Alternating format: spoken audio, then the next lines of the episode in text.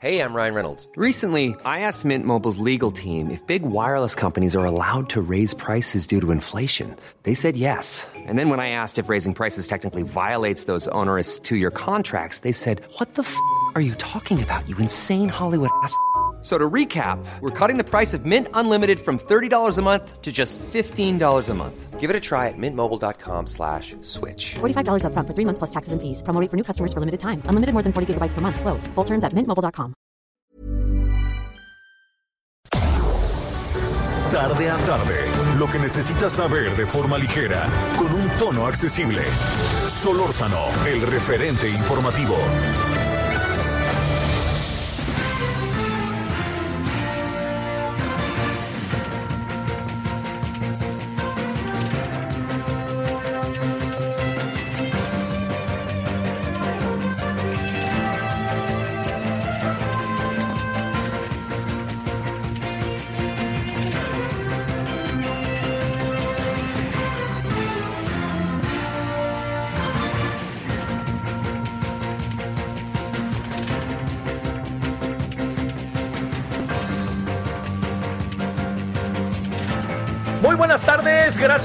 Nos acompaña 15 de septiembre del 2020, un 15 de septiembre total y definitivamente inédito, ¿no?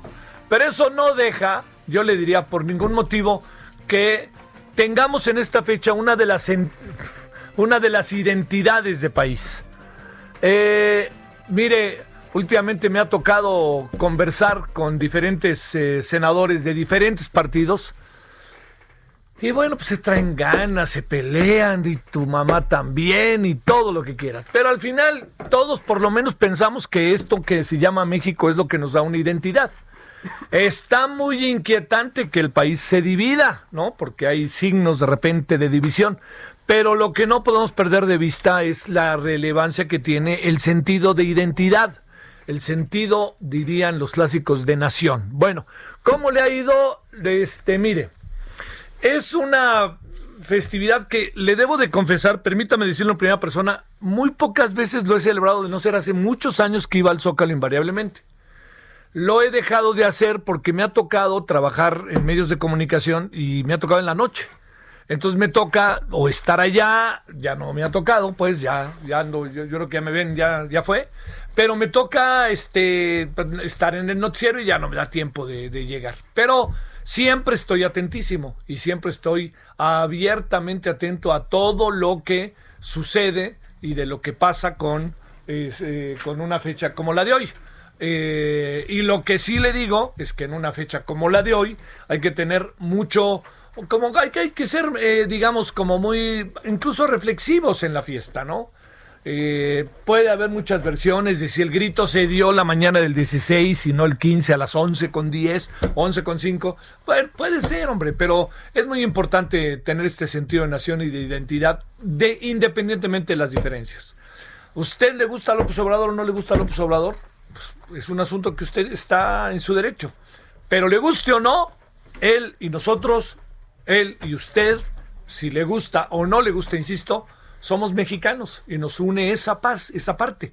Por eso es tan relevante entender las innumerables perdóname, diferencias que tenemos y al mismo tiempo saber convivir con ellas, ¿no? Y no tratar de, de como dividir más o de polarizar en términos de eh, no, no como una eh, no, no como una este como una estrategia que uno dice bueno pues ahorita conviene vamos a dividir y la estrategia política y el acuerdo y no acuerdo no aquí más bien es lo que pienso en otra cosa ¿eh?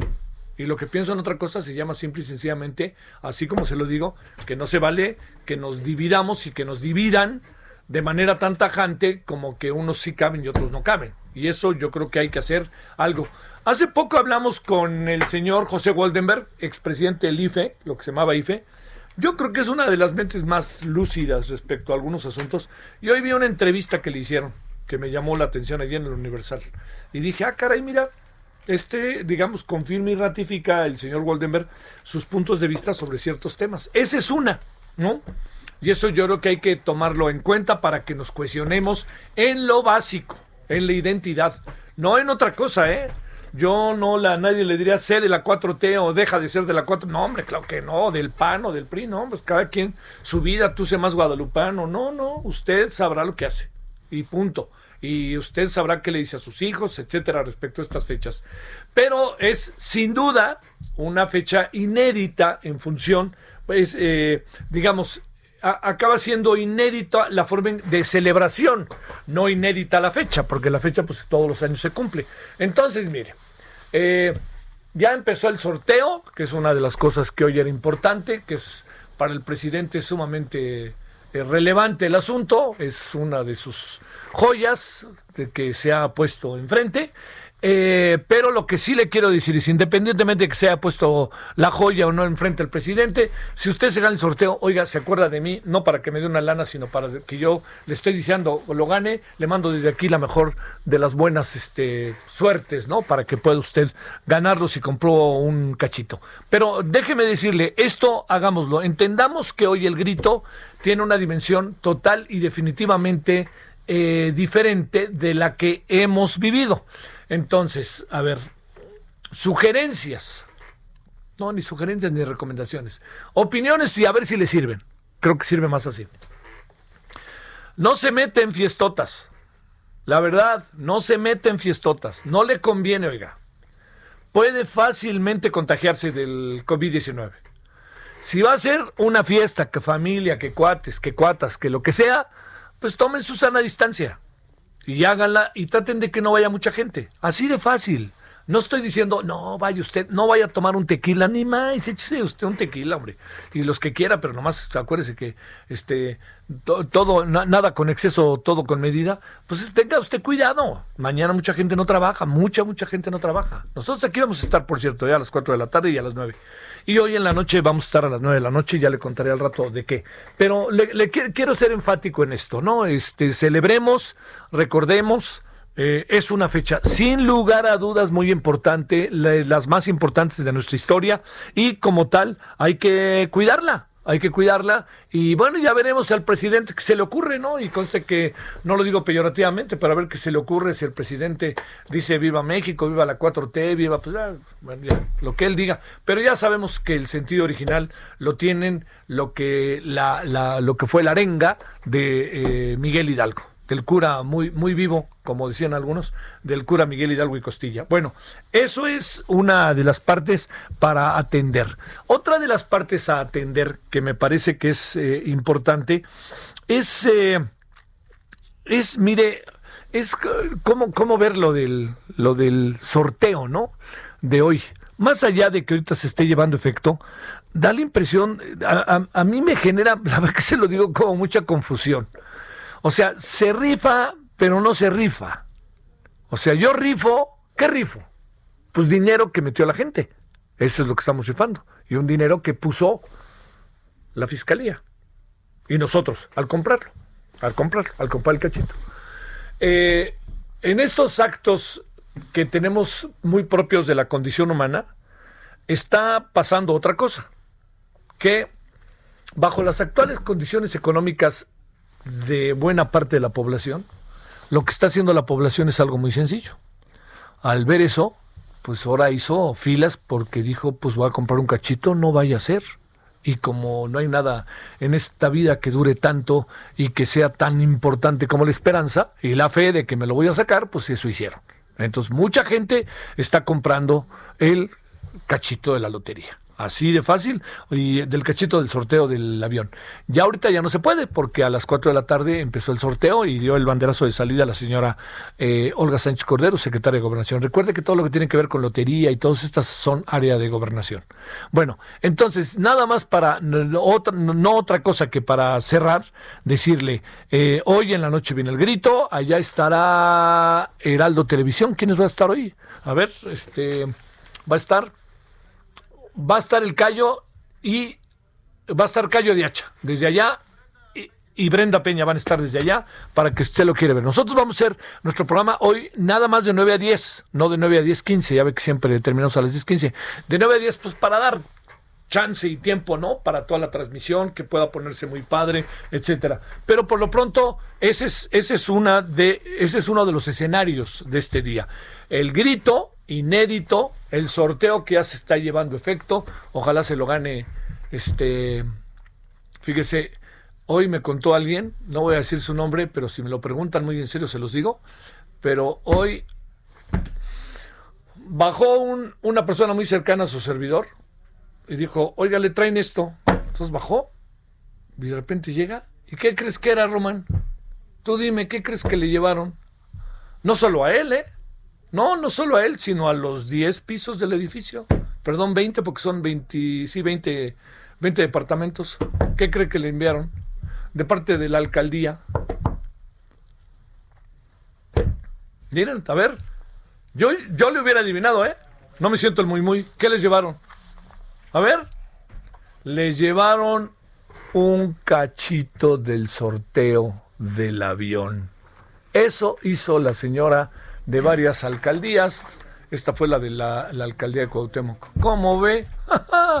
Andan ahí regalando el sorteo, ¿no? Regalando el, el asunto para que no diga usted que no, así de fácil.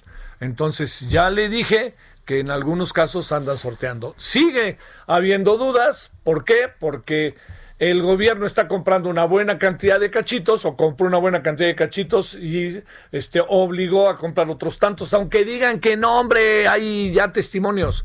Y entonces la gran pregunta que uno se hace es cómo le vamos a hacer con los cachitos que el gobierno está comprando, siendo que el gobierno hace la rifa.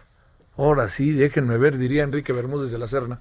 Bueno, entonces eso ahí está del sorteo que genera una cantidad de dudas que para qué quiere. ¿Qué va a pasar después? ¿Lo van a volver a rifar? Viene la rifa 2. Cuando usted pensó que el peligro había pasado, ahí va la rifa 2. Yo espero que no sea así. No, yo espero, caramba, que sean serios y, a otra cosa, ¿no? Bueno, ese es uno de los asuntos que tenemos, que como desde ayer le vengo diciendo, esta semana se definen varios. Otro de los asuntos es el de el juicio a los expresidentes. Eh, mire, esto tiene, esto no tiene tanto sustento como parece, porque hay algo que es importante. Si hay 2.800.000 personas que ya juntaron, hay dos grupos que dicen que ya juntaron las firmas, bueno, pues, hay que ver cuál es el, el, el proceder, diría yo, que tiene una decisión de esta naturaleza. Porque este proceder, para que quedemos claros, este proceder que tiene una de las decisiones que se tomen en este sentido, va de la mano, así de fácil, va de la mano de lo que acabe por decidir la Corte. La Corte puede decidir muchas cosas. Una de las cosas que puede decidir la Corte tiene que ver con que eh, diga que no a la consulta con todo y las firmas y la petición del presidente, con una pregunta tan larga que uno no entiende bien a bien nada, pero bueno, con eso. Entonces, queda muy claro que si la Corte hoy eh, le, le llevan esto a la Corte y la Corte dice que sí, pues procederá. Pero en términos legales no tendría por qué proceder por el tipo de consulta. Ahí le va.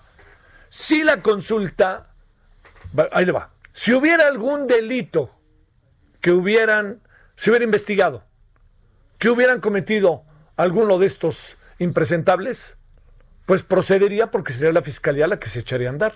Pero que quede clarísimo, ¿eh? Para eso tiene que haber una investigación. Dicen que hicieron marranada y media, ¿no? El batidillo. Pues entonces vayan tras el batidillo y vámonos. Ahí los agarran. Pero hacer una consulta tiene más que ver con tintes propagandísticos que con cualquier otra cosa. Se lo digo en serio. Mi- Mire, yo me he tratado de, de- cuidar al máximo, de no plantear el asunto des- desde esa disyuntiva, pero si es así, yo le diría, ¿por qué, por qué hacen una consulta cuando ya saben el resultado? ¿No? A ver, si juntaron 2.800.000 personas, ¿qué va a ser el resultado? Pues que esas 2 millones quieren. Y luego, caray, hombre, hay testimonios de que les están pidiendo hasta el registro federal de electores. Entonces no se vale por ahí, hombre, no sean tan tramposos o no sean tan aprovechados, quizás sería la palabra más que tramposos. Entonces, bueno, eso lo pongo ahí en la mesa porque me parece que lo del juicio a los expresidentes, pues eh, con todo y lo que planteó Pablo Gómez, que me sorprende, ¿no? Pero con todo se movió para un lado, para un lado, para un lado, para otro lado, para otro lado. Con todo eso que se hizo, Bueno, ya va a haber juicio de consulta, va a haber. No estoy diciendo que ya se aprobó, ¿eh? Yo lo que digo es que va a ser muy difícil que la Corte acabe diciendo que sí hay un juicio contra los políticos, contra los expresidentes. Insisto, eh, a lo mejor los presidentes se merecen eso y mucho más, pero si no hacemos las cosas bien, todo se convierte en un asunto aleatorio. Todo se convierte en lo que diga el presidente. Si al presidente se le antoja ahora rifar una este, parte de los pinos, nadie, parece que no hay nadie que diga que no. O sea, tenemos que tener una sociedad que sea también más crítica, no en contra del presidente, sino para la, para la gobernabilidad del país. Necesitamos una gobernabilidad precisa, muy indicada respecto a los asuntos más relevantes que debemos de atacar. Pero si vamos a estar en este asunto, porque, a ver, el pasado, vuelvo a decirlo, el pasado, hay una parte del pasado que es impresentable espéreme, vea, a ver, si quiere le, echo la memoria, Salinas, Salinas, este Acteal, eh, Cedillo, Fox, un gran candidato y un mal presidente, la esposa, Felipe Calderón, la guerra que no es guerra, Peña Nieto, la corrupción. Pero todo esto, todo esto necesita ser testificado, necesita ponerse en la mesa y no puede quedar en, oigan, ¿Quién que apoya la propuesta reaccionaria del compañero? Pues nadie. ¿Quién apoya que enjuicien, casi casi, quién apoya que enjuicien a los expresidentes que robaron? Son malos, este, son corruptos, hicieron una guerra, se, robaron este, las arcas del país. Pues ¿quién va a decir qué nombre? Entonces, seamos como más serios, como más más pausados para entender esto y aprendamos como sociedad y los propios morenistas a decirle no al presidente. No contra el presidente, sino, caray hombre, hacerle ver al presidente toda la serie de escenarios que puede ver respecto a alguna de las circunstancias que él está eh, planteando. Y no, insisto, no en contra de él. Yo lo vuelvo a decir, yo voté por él y no me arrepiento de haber votado por él. Pero caray, pues, si, tener, si no tenemos equilibrio, si, si nadie le dice nada al señor, pues el señor va a acabar haciendo lo que quiera, hombre. Imagínense en un año lo que puede pasar. Hay que, hay, no, no se trata de frenarlo, hay que mostrarle otros caminos. Pero si se le muestran otros caminos, como los secretarios de salud, y aparece este señor vocero, ¿no? El, este, el intransigente, que además hasta se ironiza y ríe, pues bueno, pues entonces así está difícil, porque él, el señor López Gatel, mucho de lo que hace es lo que ve en su, casa, como dirían, ¿no? es lo que ve del presidente. Y al ver lo que es el presidente, dice, pues esto va por aquí, ¿no? Pues caray, y además me apoya y le digo todo lo que él quiere. Bueno, Ahí va la bendición. Bueno, todo esto se lo planteo como 15 de septiembre, como una semana que desde anoche planteábamos allá en Heraldo Televisión, que está ruda, que está dura, que está difícil, que tiene muchos asuntos por delante. Y yo en verdad que espero que, primero, que quien se saque el, avión, que no se lo va a sacar, señora, señor, ni joven, no se vayan emocionando, no, no vayan a meter este como, como vi un meme que me gustó muchísimo del avión presidencial, del avión este, rifado en un hotel de paso. Ese estuvo buenísimo ese, ¿no? Bueno, así de fácil. Ya sé que todos los hoteles son de paso, pero no son de más paso que otros, usted me entiende. Pero bueno, lo que le quiero decir al final de cuentas es que esto ojalá sea, se, se vea críticamente autocríticamente. No es un éxito la, el, el sorteo del avión. No es un éxito. Es un asunto que hay que revisar para tener claridad respecto a lo que es la gobernabilidad y cómo se gobierna en este país. Bueno, aquí andamos, este, andamos con diferentes asuntos y le vamos a platicar de la boquilla. 10, Chihuahua, 16 con 18 en la hora del centro. Solórzano, el referente informativo. Hace exactamente tres, cuatro días conversábamos en Heraldo Televisión con el señor Salvador Alcántar, presidente de la Asociación Estatal de Usuarios de Riego y dirigente de agua en Chihuahua de la presa La Boquilla. Lo que ha pasado es que este hombre le han bloqueado sus cuentas bancarias a través de una serie de acusaciones, pero con una inevitable duda de por qué se hace a dos días o tres días de las protestas por lo que está pasando en la presa, de las cuales él ha estado presente. Salvador, ¿cómo ha estado? Le saludo con gusto. Buenas tardes. Buenas tardes. A sus órdenes. A ver, pues más bien cuénteme cómo van las cosas. ¿Qué pasó? A ver. Bueno, pues a, a, a raíz del, eh, de las protestas que se hicieron en la presa, pues eh, hoy vemos, vimos con tristeza el día de ayer que las cuentas de la asociación y de usuarios de riego y la de la sociedad de sociedades eh, de la SRL están bloqueadas. Y, y una y, una este, tarjeta de débito de un servidor y, una cuenta de que tengo ahí de, de cheques que por las mías pues prácticamente eh, pues son cuentas muy pequeñas una una de ellas tiene eh, este tiene únicamente 26 mil pesos y la otra es donde me depositan eh, me depositan el, pago yo soy maestro universitario jubilado y ahí me, me depositan mi pensión pero pues están todos, todas están canceladas, todas, no canceladas, todas están eh, intervenidas las cuentas. O sea, perdóneme, a ver, eh, Salvador, ¿quiere decir que usted no tiene una buena cantidad de dinero en el banco y cosas de ese tipo? O perdóneme, pues ni hablar, ya se hizo público el asunto, ¿cómo están las cosas? Bueno, pues yo tengo únicamente 26 mil pesos en la cuenta eh, y luego mi tarjeta de débito, que es donde me depositan mi pensión. Es todo lo que tiene. es todo lo que tengo. Eso, fui maestro universitario por 33 años. Tengo mi casa, siembro un pedazo de tierra, soy ejidatario, pero pues aquí lo que bloquearon fueron las, las cuentas de la asociación y de la sociedad de asociaciones. Ah. tampoco asciende a esa cantidad millonaria como lo hacen lo hacen ver. Ahí entre en la cuenta de la URES o de la asociación eh, tiene es por cooperación, ahí son tiene alrededor de 200 mil pesos y la de la de la sociedad de sociedades tiene alrededor de 6 millones de pesos.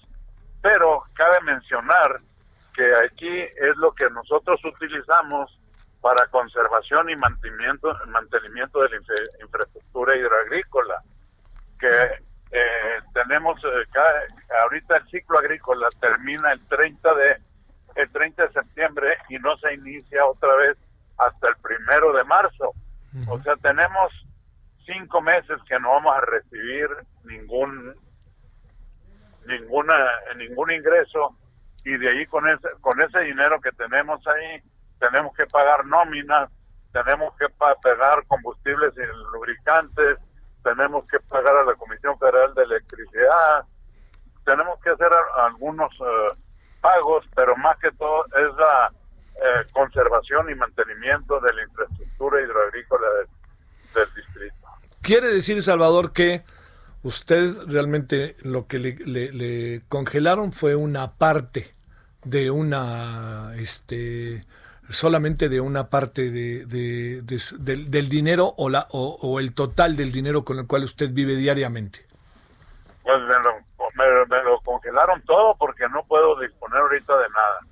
A ver, este, este ¿qué le, le, le, informaron o cómo funciona eso? Nada, sino que esta mañana eh, este, yo tengo, tengo ah, una letra de un carro que estoy pagando eh, y fui a hacer un, un, un pago y me dijeron que no me lo aceptaban porque estaba todo bloqueado.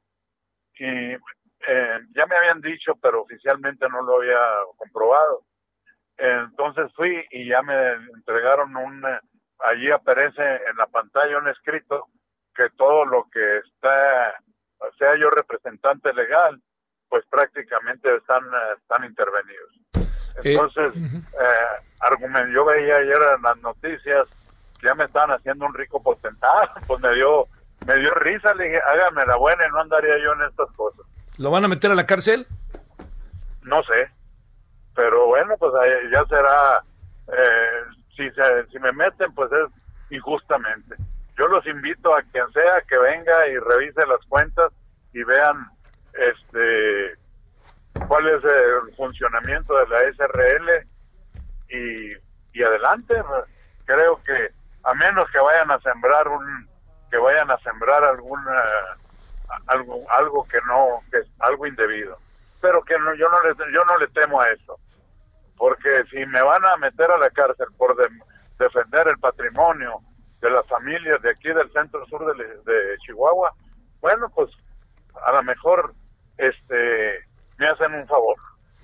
Bueno, Salvador, espero que podamos conversar muy pronto y le agradezco mucho que haya estado con nosotros. Pues estamos a sus órdenes y, y sí, sí es, eh, sí es un temor que vayan a tratar de, de sembrar evidencias que no existen, pero pero eh, pueden ver- pueden revisar mis eh, eh, revisar mi cuenta de eh, mis cuentas este una es una cuenta de, de cheques que tiene bien. 26 mil pesos en Sale. saldos y la otra es mi tarjeta de débito donde me depositan mi pensión Le mando un saludo. Gracias, Salvador. para servirle a sus órdenes. Pausa. El referente informativo regresa luego de una pausa. Estamos de regreso con el referente informativo.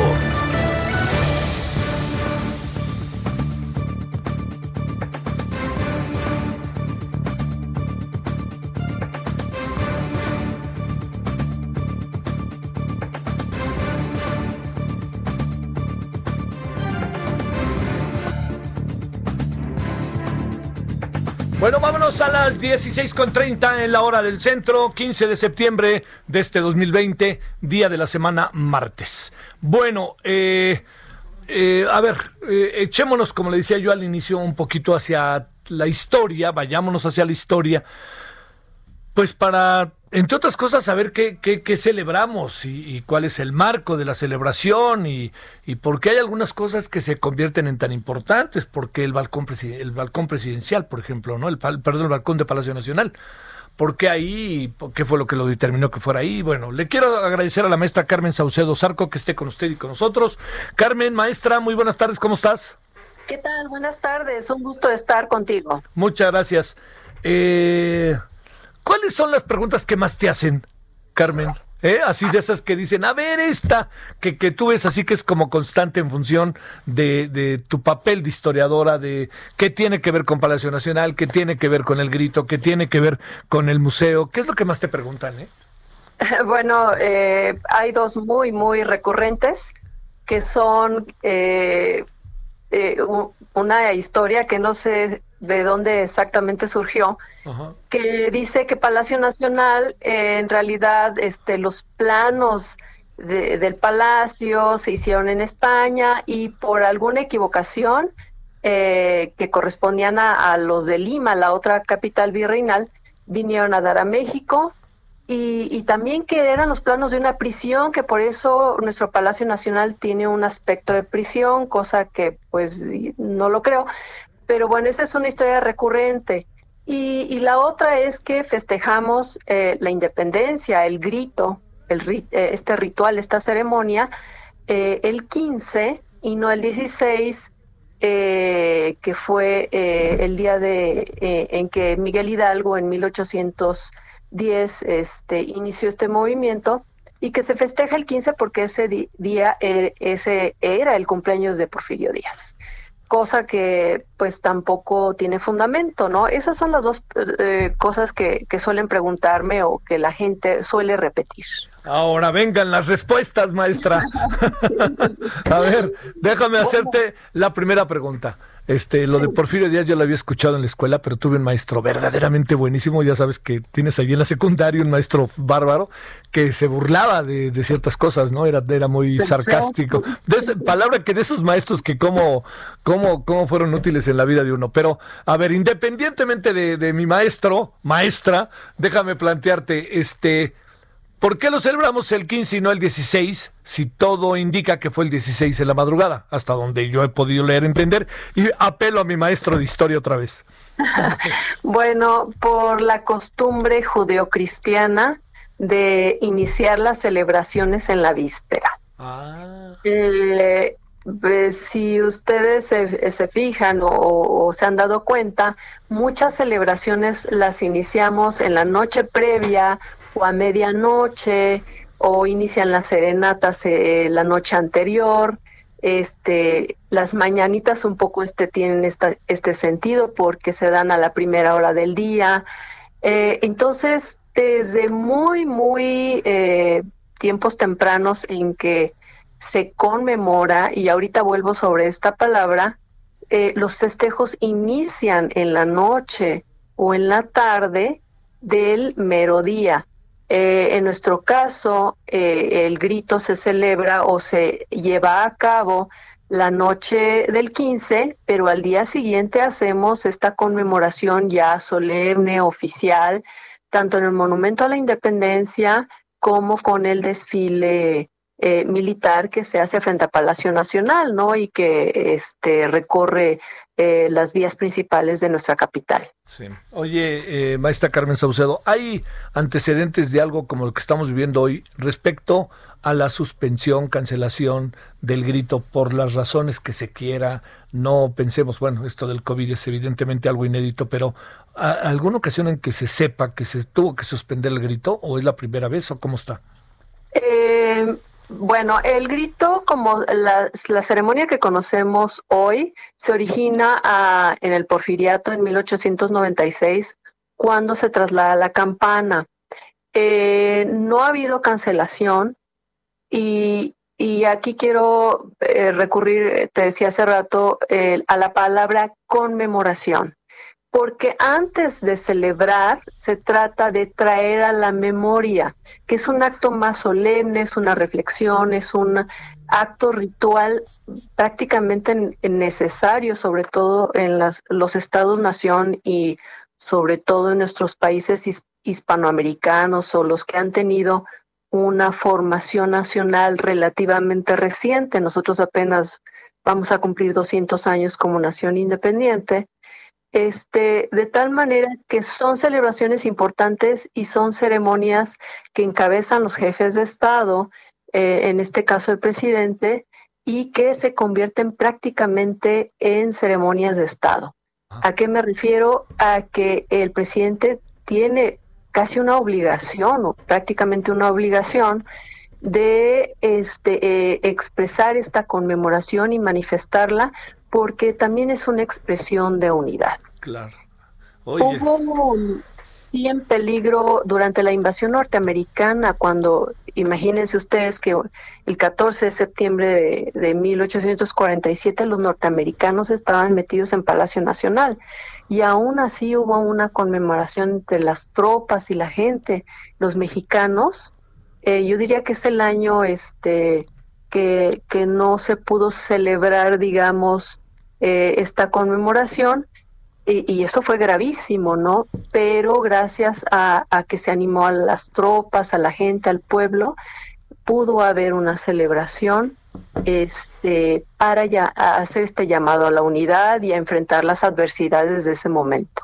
Oye, eh, maestra, el, el, eh, entiendo, digamos, este, uno ha, visto y vivido muchos gritos. Ahora sí que como dicen en situ por televisión, me ha tocado ser partícipe de las narraciones. Eh, hay, no hay, cada presidente grita lo que quiere o, o se tiene que ceñir a algunas cosas. Bueno, eh, como también eh, está envuelto un poco en mito qué es lo que gritó exactamente Hidalgo, porque tampoco sabemos exactamente sus palabras precisas. Hay muy buenas investigaciones que han determinado, eh, han hecho aproximaciones creo que muy atinadas, pero eh, recordemos que si en el origen fue un llamado a la independencia, y fue un llamado a combatir la tiranía, eh, en este caso el gobierno español, bueno, cada presidente puede imprimir en su personificación del cura Hidalgo eh, este su estilo o, responder a, las motivaciones de, del momento histórico. Sí, yo recuerdo que me tocó un grito que Luis Echeverría gritó, vivan los países del tercer mundo pues sí, él quería ser jefe de los países del tercer mundo. De los no alineados se llamaba, ¿no? bueno, y hizo su universidad, ¿no? Sí, ahí su STEM. A ver, oye, otra de las preguntas. ¿Cuál es la razón por la que es en ese balcón en particular? ¿Es su ubicación geográfica, su ubicación física o qué? ¿Por qué sale ahí el presidente? Bueno, eh, el balcón es un elemento arquitectónico de eh, origen euro eh, este euroasiático, es de la arquitectura eh, este proveniente de Europa, que llega con un modelo andaluz aquí a América. Y bueno, recordemos que, que, nuestro palacio es, este, se construyó en la época virreinal, aunque ya en el siglo eh, 20 se, se haya transformado, pero conserva sus balcones. Yo creo que son, este es un juego de balconería los más amplios que, que existen en México y que se han preservado afortunadamente porque son esta ventana sobre toda la plaza pública. Estos edificios principales, los palacios este, europeos, tenían eh, tienen estos balcones en los que eh, este, desde, los cuales se puede observar este, los desfiles, las procesiones religiosas, manifestaciones, etcétera, y que el jefe de esa casa, en nuestro caso el presidente, gobernante en turno, puede presenciar a través del balcón eh, eh, estas ceremonias. Y en el caso de la ceremonia del grito, está encabezando eh, digamos, eh, un diálogo, porque está gritando, está arengando a, la gente que se reúne en la plaza pública y en respuesta eh, corresponde el, esta arenga con un viva, ¿no? Según lo que diga el, el, presidente.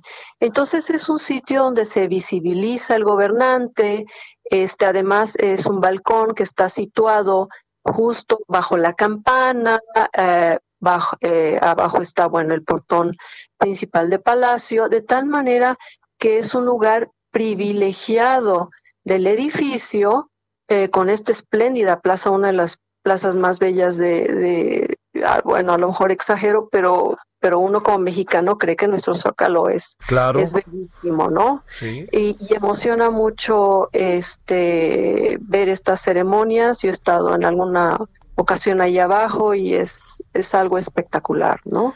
¿Qué llegó primero, catedral o el palacio?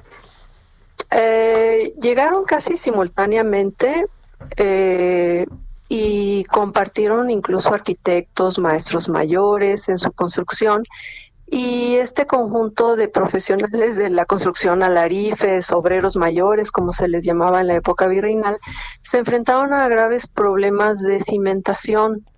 Eh, recordemos que está la Ciudad de México, está sentado sobre el lecho de un lago, de tal manera que Palacio, y, y aquí vengo con esta aclaración sobre el origen del palacio, es que es una construcción que hace, se hace eh, con suma lentitud, eh, con unos retos extraordinarios y unos problemas terribles para quienes lo construyen y que sigue constituyendo un reto para la ingeniería actual eh, este mantenerlo en buen estado porque hundimientos eh, este ahorita llueve entonces los suelos se hinchan un poco luego extraen agua y hay hundimientos diferenciales también porque abajo aquello está lleno de, restos arqueológicos, de edificios prehispánicos.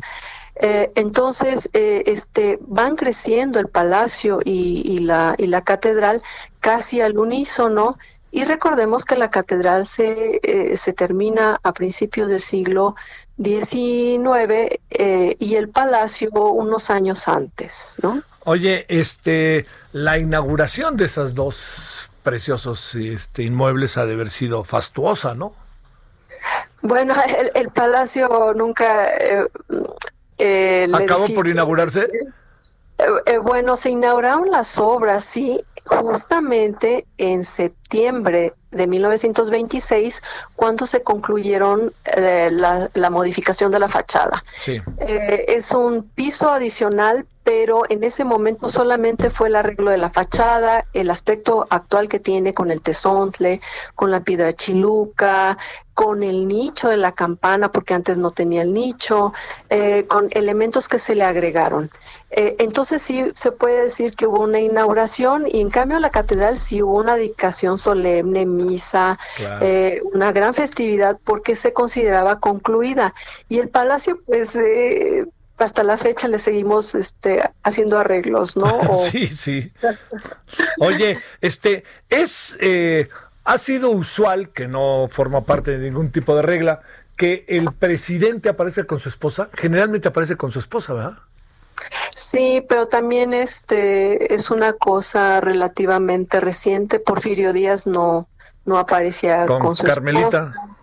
Los primeros presidentes, eh, me refiero eh, revolucionarios del siglo XX, este, no estaban acompañados de, de, su, esposa. Eh, ahorita no recuerdo exactamente quién es el primer presidente que va acompañado de su esposa, pero no, no es una cosa común. Aparecía, solía aparecer con sus ministros, sobre todo los militares, su Estado Mayor o este miembros de su gabinete. Oye, que yo recuerde de épocas recientes, a lo mejor, bueno, le pregunto a la historiadora, casi todos han aparecido con su esposa, ¿no? Aunque incluso anden medio peleados con ella, aparece, ¿no?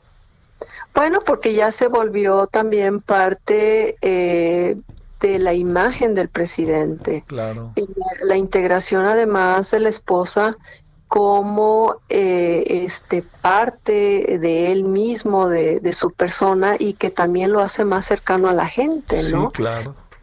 Oye, porque también luego aparece la familia, etcétera. Pero a ver una pregunta, este maestra, eh, digamos en tu largo peregrinar historiadora, ¿qué, qué hoy va a ser una cosa ahí rarísima, ¿no? El presidente se va, va a salir al balcón y va a estar vacío. ¿Quién le va a gritar viva? ¿Van a ser como en el fútbol ahora que como no hay público ponen gol cuando es gol y cosas así? ¿O cómo será eso tú? Pues probablemente, y son los retos eh, de, de, este presente adverso, difícil, y responderemos, no sé, en nuestra casa, en nuestros corazones, eh, este, pero insisto, eh, es conmemorar, eh, quizá es la oportunidad para reflexionar cómo estamos viviendo esto como nación y, qué nos espera, ¿no? Oye, Palacio Nacional es una cosa bellísima, ¿verdad? Oh, bueno, eh, ¿qué te puedo decir? Yo me siento la más eh, afortunada del mundo como historiadora de trabajar ahí este, conoces todos los espacios así. A ver si alguien fuera a Palacio Nacional y te dijera, tengo cinco minutos, ¿qué me mostrarías? sé que está difícil. O sea, ¿qué, ¿qué, estará? A ver, ¿qué será? Les mostraría una ventana arqueológica donde se ven los restos del primer palacio, el que eh, construyó Hernán Cortés. Mira. Y donde nace eh, el primer palacio y donde se aprecian los restos del Tecpancali de, de Moctezuma. Eh, es decir, eh, cómo sobre una, eh, una base de columna este, renacentista se desplanta, perdón, está desplantada sobre un basamento prehispánico. lo llevaría a la fuente del Pegaso. la fuente del Pegaso es absolutamente extraordinaria eh, puesta ahí en 1973 para evocar una que existió en el siglo XVII y que se deterioró y fue quitada en eh, a fines del siglo XVIII. Eh, los murales de Diego sí, Rivera. Claro. eso es también. La silla del águila. Eh, eh, esa es la presidencia. es interesante, es este fuente de morbo, pero yo les mostraría cosas más mm, que nos dicen más. Por ejemplo, el espléndido salón de la tesorería, eh, hoy se llama Salón Guillermo Prieto, eh, que es donde estaba la tesorería antigua y que luego fue reformada y embellecida también este, en la época de Plutarco Elías Calles, entre 1925 y 1926. Y los jardines. los jardines, porque ahí está la simiente también de una de las instituciones científicas más importantes de la Nueva España, eh, que es el Jardín Botánico, que pretende rescatar eh, a fines del siglo XVIII todo el conocimiento de la herbolaria mexicana, eh, este, de reunir especies nuevas. Hay un árbol de las manitas, que es un árbol de muy difícil adaptación, eh, este, y que es originario, es endémico de México, que tenemos un espléndido ejemplar que florea en primavera. Eh, y bueno, este, y recordar, bueno, que ahí estuvo la Casa de Moneda, que también es, es una generadora de otras instituciones, eh, como la escuela, tanto la de Bellas Artes como la de Ingeniería, ¿no? Oye, este, no, ¿sabes qué fue lo que me pareció además de todo buenísimo? Que no necesariamente es la, la, la silla presidencial, fíjate, todo lo otro en el fondo resulta mucho más novedoso, más inédito para un visitante y sobre todo pues mucho más enraizado a nuestra historia. Es así, ya le pones una, le pones otro, pones un presidente, pones otro y al final será la misma, pero la otra parte está muy enraizada, ¿no? Con la historia de nuestro país, con los momentos virtuosos que bueno, pues hemos pasado virtuosos y no tan virtuosos, ¿no, Carmen? Pues así es la humanidad y así son, así son los gobiernos. Bueno, te mando un gran saludo y el agradecimiento, maestra Carmen Saucedo Zarco, historiadora de Palacio Nacional, que estuviste con nosotros. Muchísimas gracias. Gracias. Buenas tardes. Buen grito. Gracias. Bueno, son ahora las 16.50 en Lora del Centro. Solórzano, el referente informativo.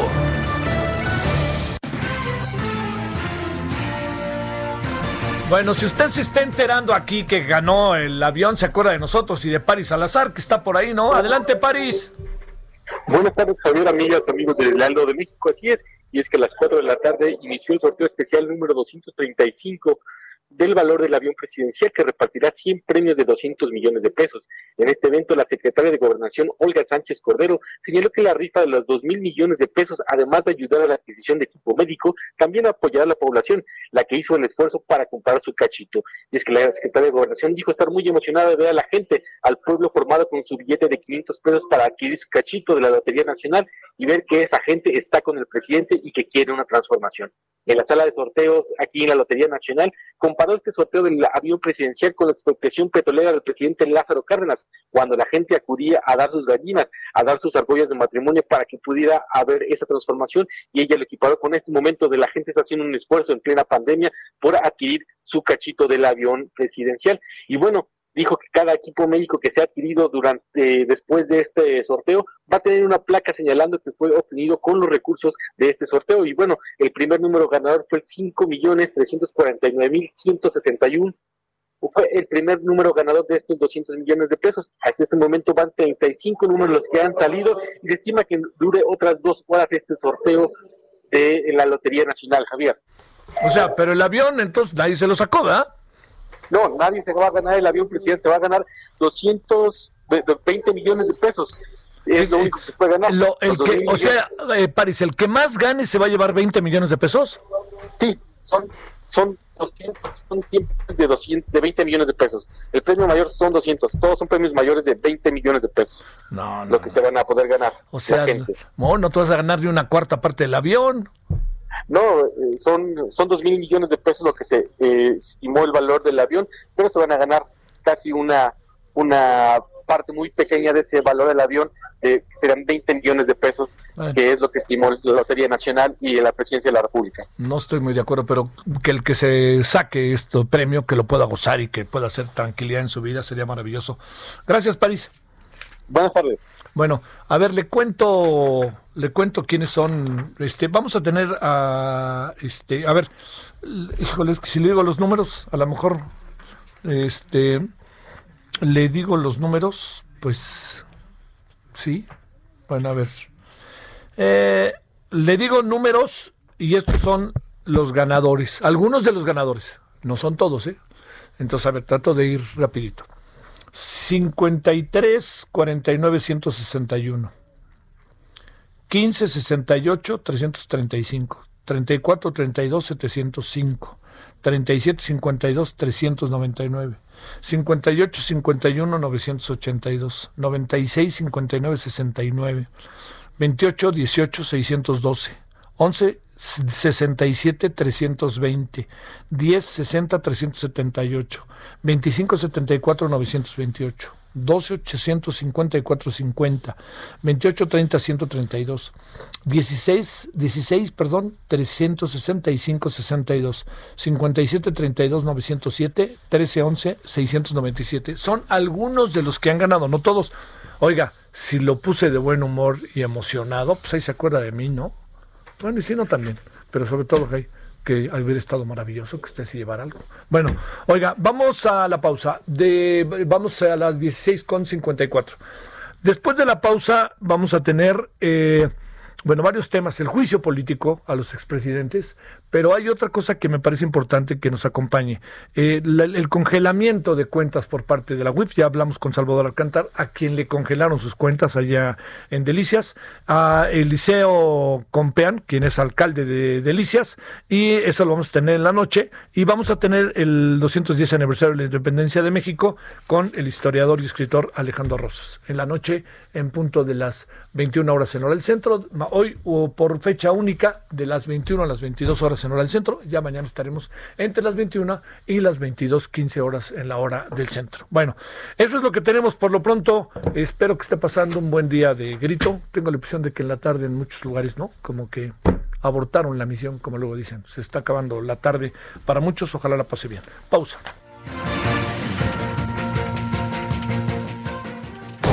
El referente informativo regresa luego de una pausa. Tarde a tarde, lo que necesitas saber de forma ligera, con un tono accesible. Solórzano, el referente informativo.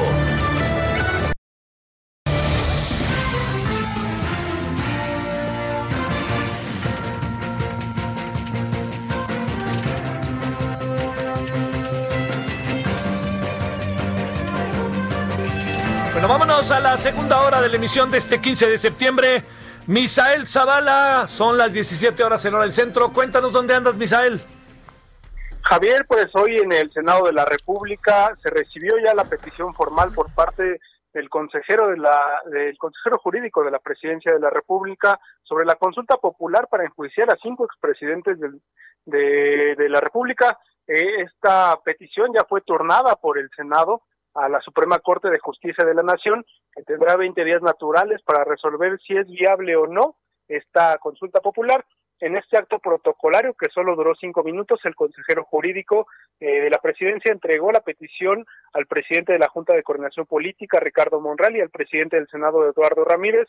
Y al recibir el documento, el senador Monreal adelantó que la Corte será el poder que determine si la pregunta y la, y la consulta son constitucionales o inconstitucionales. También Monreal afirmó que López Obrador rompe un tabú al ser el primer presidente de la República que ejerce una facultad y presenta una petición de consulta popular, sobre todo contra cinco expresidentes, es decir, Carlos Salinas, Ernesto Cedillo, Vicente Fox, Felipe Calderón y Enrique Peña Nieto. Más tarde, al concluir ya la sesión en el Pleno, pues se dio lectura a esta, a esta petición del presidente de la República y el presidente de la, del Senado, Eduardo Ramírez, informó que ya fue turnada esta petición a la Suprema Corte. Javier, esta es la información que sale desde el Senado de la República. O sea, dicho de otra manera, eso ya camina.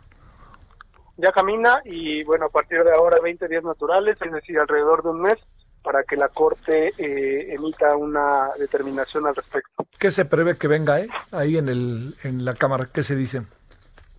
En la Cámara, bueno, eh, se dice que es una pregunta bien armada, eh, jurídicamente eh, algunos senadores dicen que es prácticamente eh, una pregunta que podría ser validada por los ministros de la Corte, pero pues ya se verá con, con el tiempo y bueno, la determinación de, de la Suprema Corte. Sí, el, el, tema no es solo la pregunta, ¿no? Son, hay otros vericuetos ahí de carácter legal.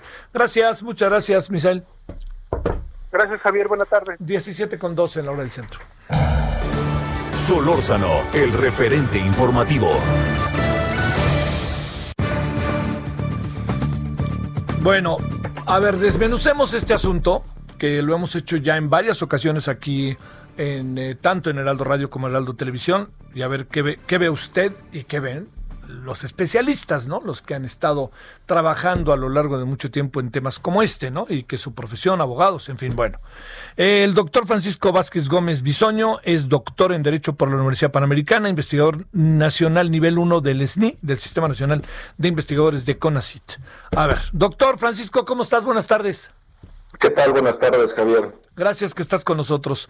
A ver, te diría, veamos desde varias ópticas el asunto. Primero, ¿qué es lo que piensas respecto al, al, a la consulta per se? Y si te parece, en un segundo momento desmenuzamos la pregunta. Empecemos con qué piensas de la consulta, qué valor tiene y pues este qué valor eh, incluso en terrenos que tienen que ver con legales y cuál es tu opinión desde una óptica inevitablemente política, ¿no?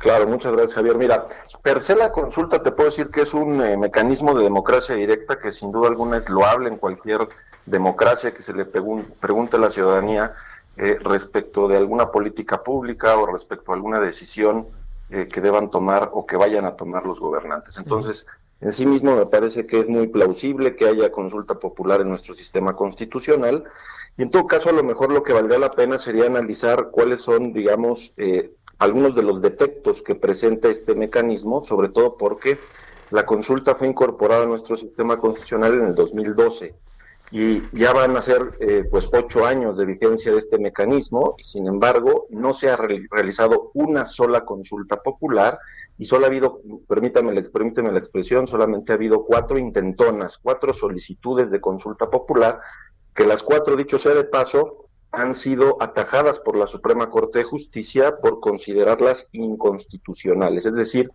nuestro artículo 35 de la Constitución y la ley reglamentaria establecen algunos temas, algunos tópicos que no pueden ser objeto de esta consulta, como por ejemplo eh, los derechos humanos reconocidos en la Constitución, eh, los principios consagrados en el artículo 40 constitucional, el que seamos una república, el que seamos una federación, el que seamos un Estado laico, o bien la materia, la materia electoral, el sistema financiero, los ingresos, los gastos.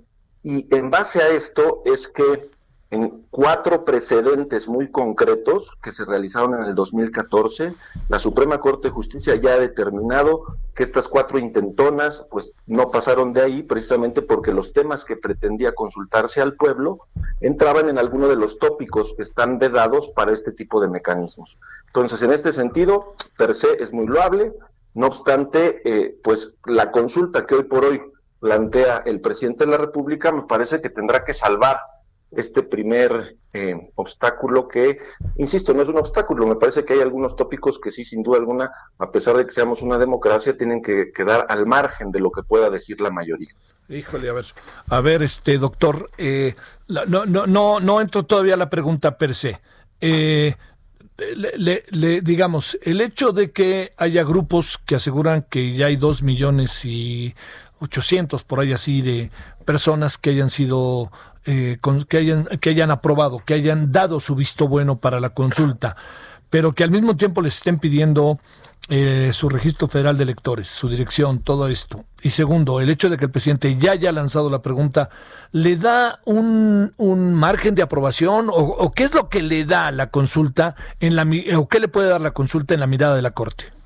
A ver, el, el tema de las, de las firmas, ¿no? Es decir, que la consulta puede ser instada por el presidente de la República, por el 33% de cada una de las cámaras del Congreso de la Unión o por una cantidad de ciudadanos que represente al menos el 2% de, la, de los registrados en la lista nominal de electores.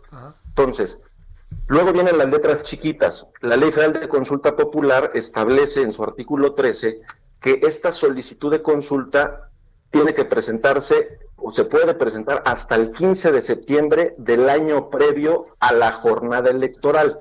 ¿Esto qué quiere decir? Que hoy se vencía el plazo para hacer una solicitud de consulta popular. Por eso es que ante la, yo no desconozco si se llegaron a reunir o no las firmas, que aproximadamente el 2% de la lista nominal de electores, estamos hablando de un millón ochocientos mil ciudadanos, pero si se llegaron a reunir o no, lo que es un hecho es que hoy se vencía el plazo y por eso es que más bien el presidente toma la determinación de él ejercer la facultad que el artículo 35 le concede en la Constitución. Entonces, eh, propiamente estamos hablando de que este proceso de consulta popular estará iniciando a instancia del presidente de la República y no de los ciudadanos. ¿Qué futuro, bajo esta óptica, doctor Francisco Vázquez Gómez Bisoño, le auguras a esta consulta? Mira, hay, un tema que me parece que va a tener que reflexionar la Corte, que como bien decían en el reportaje, tendrá 20 días naturales para tomar su determinación, y es el hecho de que la consulta tiene como objeto el preguntarle a, la ciudadanía, en el fondo, si el Estado tiene o no que eh, cumplir con sus obligaciones constitucionales. No perdamos de vista que el artículo 21 de nuestra Constitución establece que el Ministerio Público tiene que investigar los delitos. En este sentido, el preguntarle a la ciudadanía si quiere o no quiere que se enjuicie a los expresidentes, pues sería tanto como preguntarle a la ciudadanía si quiere o no quiere que el Estado cumpla con sus obligaciones. Y no hay que perder de vista que frente a toda obligación del Estado existe un derecho de la ciudadanía. Y uno de los temas que no pueden ser sometidos a consulta popular es precisamente la restricción de los derechos humanos. Ahora, también hay que tener en cuenta lo siguiente, Javier. Todo proceso penal, todo proceso de investigación y persecución de los delitos tiene como finalidad el esclarecimiento de los hechos. Es decir, toda sociedad democrática tiene el derecho a saber la verdad, qué pasó respecto de algún acto que posiblemente constituya un delito. Pero aunado a esto, las víctimas de esos delitos tienen derecho a que el culpable no quede impune y tiene derecho a la reparación del daño. Entonces, indirectamente, el hacer esta consulta a la ciudadanía, y esto es lo que tendrá que valorar la Corte, es hasta qué punto se le estaría, eh, eh, se estarían restringiendo los derechos de las víctimas, se estarían restringiendo el derecho a la verdad de la sociedad mexicana, porque yo te puedo decir, eh, si hoy por hoy hay elementos y hay pruebas para enjuiciar a los expresidentes, pues eso es lo que tendría que hacer eh, el Ministerio Público como cumplimiento a su obligación establecida en el artículo 21 constitucional de investigar y de perseguir los delitos. Me parece que ese va a ser el desideratum fundamental en los próximos días en la Corte y veremos a ver cómo lo, resuelve la Corte, y, pero, pero, creo que hay elementos eh, interesantes respecto de que muy probablemente la consulta no pase el, el, cariz de la Corte precisamente por este tópico que te menciono. Está eso muy interesante porque, a ver, eh, la, la, la, la, cuestión bajo esta perspectiva, antes de ir a la pregunta, no sé si ya pudiste leerla, doctor. La consulta no. Eh, la, pregunta, la pregunta. La pregunta como tal no sé cómo está formulada. Ahorita, ahorita, yo te la leo y a ver qué piensas de bote pronto, ¿no? Este, Para que nos digas. A ver, pero la, la, déjame hacerte una pregunta más antes de entrarnos directamente a la pregunta. Eh, a ver, este, tendría, ¿qué, qué, ¿qué pasaría si la Corte dice no? Y el presidente, como acostumbra, y lo digo con respeto, se empecina y es sí, y la hace ¿Qué es lo que pasa en este país? ¿Van por ellos y se los ponen en el zócalo o qué? O, qué? ¿Qué, qué? presumes que pudiera pasar, doctor? A ver, eh, si la Suprema Corte de Justicia determina que la pregunta es inconstitucional, en ese momento la Corte lo notifica al Senado de la República y se tendría que archivar de plano el expediente. Es decir, la consulta por la vía establecida en nuestro marco jurídico constitucional no se llevaría a cabo. ¿Qué podría hacer desde el punto de vista político el presidente? Pues sabemos que le ha gustado a lo largo de estos últimos dos años hacer consultas a mano alzada que en realidad no tienen ningún tipo de efecto jurídico concreto. Eh, respecto del juicio de los expresidentes, vuelvo al tema, es que me parece que no se requeriría ninguna consulta para efecto de que el Ministerio Público ejerza no solamente las competencias que tiene, sino que cumpla con las obligaciones que la Constitución le, impone. Entonces, eh, el tema de la consulta respecto de si se persigue o no se persigue un delito, independientemente de quién sea el posible culpable, eh, me parece que ahí es donde la consulta eh, popular, pues no sé qué tanto esté siendo activada con tintes eh, demagógicos. Sí, puede, eso ahí va a estar. A ver, pero pasa algo, al, fin y al cabo, se hizo una consulta sobre el tema del aeropuerto y se le dio el visto bueno a la cancelación de la obra, a pesar de que la Corte no le dio el visto bueno a la consulta. En un caso como este, digamos, eh, pues en el fondo me da la impresión de que lo que queda es el escarnio o puede pasar un algo más. No supongo que no, tienes la más remota idea, ¿verdad? ¿Qué más, qué más puede pasar que pueda hacer el presidente cuando sabemos que con corte o sin corte el presidente se lanza? Sí, a mí eh, aquí lo único que me preocupa es que en principio, digamos, uno de los valores fundamentales y de las conquistas civilizatorias que hemos tenido con el Estado de Derecho es justamente el principio de legalidad que la autoridad no pueda hacer más allá de lo que la ley expresamente le concede. Y en este sentido, pues la única vía para hacer consultas populares en nuestro país es el que establece el artículo 35 de la Constitución. El presidente podrá pararse en cualquier plaza pública, como cualquier diputado o senador, y a mano alzada eh, solicitar la opinión de la gente. Al final, la determinación que llegue a tomar esa autoridad, pues será una determinación en el ejercicio de sus facultades y en el uso de su responsabilidad. Eh, cosa diferente de la consulta popular, que la consulta popular, el resultado que arroje, si se reúnen los requisitos establecidos en la Constitución, que vamos a decir, el más importante es que eh, la, en la consulta participe el 40% de los inscritos en la lista nominal de electores. Si eso ocurriese, entonces el resultado de la consulta es vinculatorio para la autoridad. Claro. Eh, lo que, lo que resulta nuevamente un poco absurdo, ¿no? Porque si se lleva a cabo la consulta, en, el, en, el, en, el, en, este, en este caso concreto, y pensemos que participa ese porcentaje de ciudadanos en, la próxima jornada electoral del próximo año, eh, pues el, lo único que le estaríamos diciendo, porque la, la, la, respuesta en la consulta se limita a un sí o a un no. Así es como tiene que estar planteada la pregunta. Sí, sí, si la ciudadanía dijera sí, pues la verdad es que no le estaríamos diciendo al Estado otra cosa que el Estado no supiera hoy, que es, oye, persigue los delitos, como debe de ser. los hechos, claro. que el culpable no quede impune y, y, y, y, si hay delito que perseguir, que se repare el daño. Entonces, en fin, eso es lo que me parece que en este caso la consulta, eh, caray, pues eh, no sé cómo lo vaya a reflexionar la Corte, pero advierto que hay eh, alguna problemática en este sentido. A ver, te va la pregunta. La, leo textual y de bote pronto. Entiendo que la tendrás que reflexionar, doctor, pero yo te la planteo.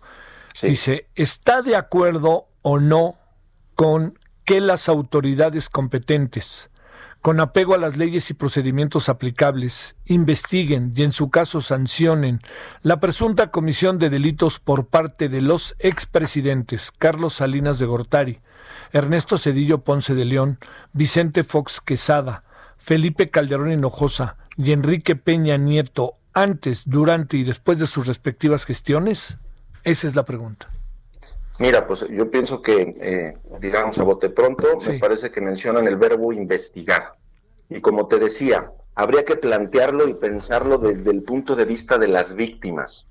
Y entonces sería tanto como pensemos que tú fueras la víctima de un delito, pero le preguntamos a todos los que viven en tu cuadra, oye, ¿quieren que investiguen el delito del que fue eh, víctima Javier Solórzano y que todos dijéramos que no por mayoría. ¿Qué pasa con Javier Solórzano y qué pasa con sus, con, sus derechos? Con su derecho a la verdad, con el derecho que tienes a que, que, se esclarezcan los hechos y con el derecho que tienes a la reparación del daño. Ahí es donde me parece que eso es la parte sensible de la, de la pregunta y qué tanto eso lo podrá valorar la Corte como que es una consulta que indirectamente lo que pretende es o lo que podría llegar a resultar es la restricción de los derechos de muchas personas que fueron eh, en su momento víctimas de eh, los actos que hoy se le están intentando imputar o achacar a los expresidentes. Entonces, eh, no sé si... Sí, o sea, es que... es la problemática, o sea, yo no puedo, no puedo consultarle al pueblo si se deben o no respetar los derechos humanos de determinada persona. Y si verdaderamente hay delitos cometidos ahí, pues hay muchas víctimas que tienen muchos derechos que se verían inmediatamente implicados si la respuesta a la consulta, por ejemplo, fuera en sentido negativo. Esas víctimas perderían todos sus derechos respecto de esos eh, actos delictivos de los cuales fueron víctimas. Ahora, eh, un presidente en cuanto acaba, pues se le puede enjuiciar, ¿no? O sea, se le puede, o sea, no, ningún problema. No, se acaba el fuero, ¿no? Exactamente, dicho sea de paso, los, los presidentes como tal no tienen fuero. Los presidentes pueden ser juzgados solamente por algunos delitos en el tiempo de su encargo, pero en cuanto termine el encargo, vámonos. Digamos, eh, se pueden abrir los expedientes que sean necesarios y deslindar las responsabilidades eh, necesarias. Entonces, eh, tampoco es que haya un obstáculo jurídico desde ese punto de vista, lo cual también me lleva a pensar una cosa. Habrá que ver qué delitos se quieren investigar y cuáles delitos se quieren imputar, porque también sabemos que los delitos pueden prescribir. Entonces, paradójico sería que de la consulta se resolviera en sentido afirmativo, sí, sí, que se investigue, pero a la mera hora algunos de estos delitos a lo mejor ya no se pueden procesar porque prescribieron. Entonces, eh, insisto, creo que el debido proceso, eh, eh, los procedimientos penales y estos procedimientos que deslindan responsabilidades, más que someterlos a un escrutinio público, lo que tiene que hacer el Estado es ejercer sus facultades, dar con los responsables y pues deslindar y aplicar la ley como se debe en este tipo de casos. ¿no? O sea, vamos a tener bronca, vamos a tener lío, me da la impresión, doctor. De pues sí, porque al final se está politizando un tema y esto es algo peligroso, ¿no? Es decir, en todos los países que están en transición democrática, creo que México sigue en su transición democrática, eh, eh, puede generarse un efecto muy nocivo que es el de judicializar la política, ¿no? Porque cuando se judicializa la política, como es, me parece, este caso, en los países de transición termina por pasar el efecto contrario, que es que se politiza la justicia. Y eso no le viene bien a ningún Estado democrático, menos en transición como la que, como la que vive México, y sobre todo hoy por hoy, permíteme la expresión, pero la papa caliente la tiene la Suprema Corte. Sí, porque la papa caliente decide una cosa u otra, no va, no, no, no va, va a acabar como el cohetero, ¿no?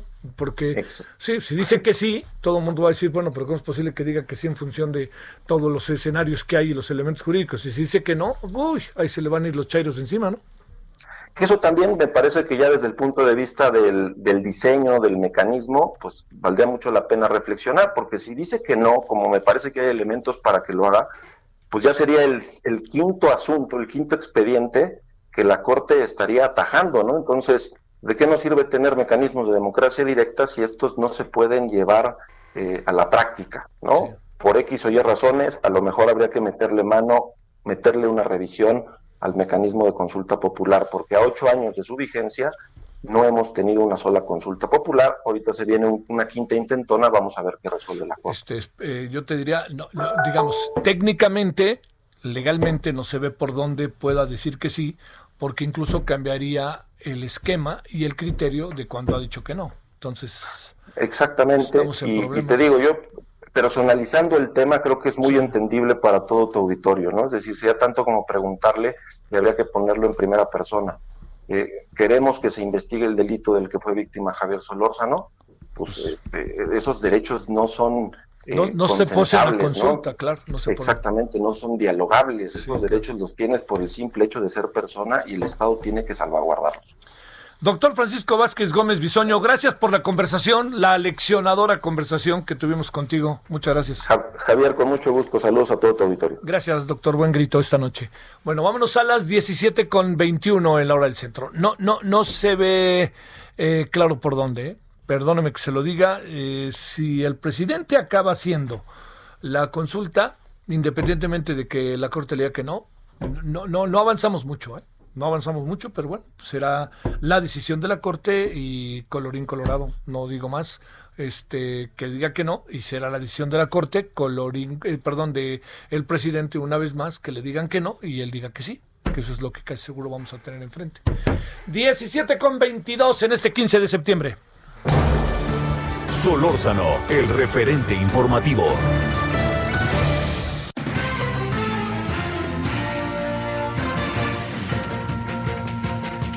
Bueno, vámonos a otras cosas, eh, pero bueno, se, se, concentra y se concentra y se concentra, y gracias la información con el presidente, ¿no? Es, es la agenda del presidente. Francisco Nieto, ¿cómo vas este 15 de septiembre? Buenas tardes.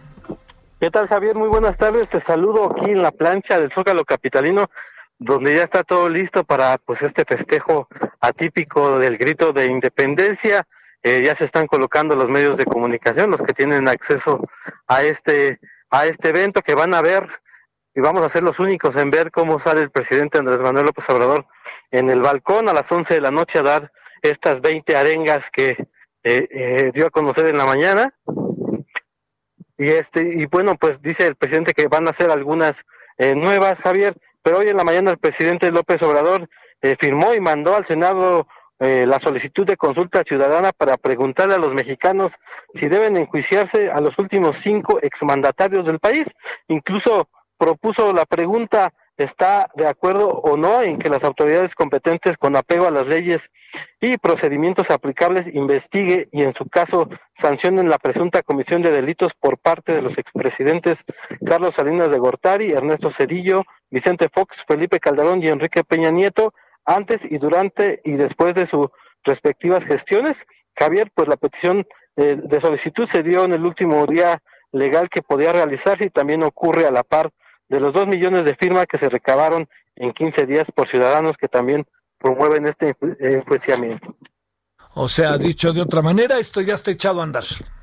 Es correcto, ahora le toca a la Corte determinar si es procedente, si es constitucional eh, eh, esta petición que hizo el presidente Andrés Manuel López Obrador. Hay que recordar que la petición la manda al Senado y el Senado es la que enturna eh, nuevamente la petición a la Corte y la Corte tendrá 10 días para dar a conocer si es constitucional. Sale, muchas gracias, buenas tardes. Hasta luego, Javier. Me, me decía un este Julio Montoya, quien es un radio escucha, nos decía ahorita algo que me llamó la atención. Lo planteó como lo dice él, ¿eh? tal cual. Eh, respecto a la consulta, hay que poner atención a cuál fue el título de la mañanera de hoy. Pareciera que están viendo por dónde plantear el tema de la reelección. Ay, querido Julio, espero que no.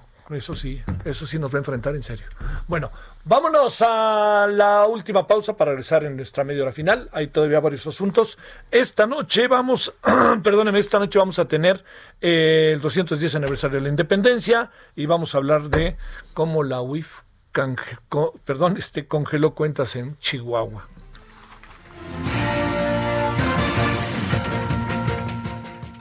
El referente informativo regresa luego de una pausa. Estamos de regreso con el referente informativo.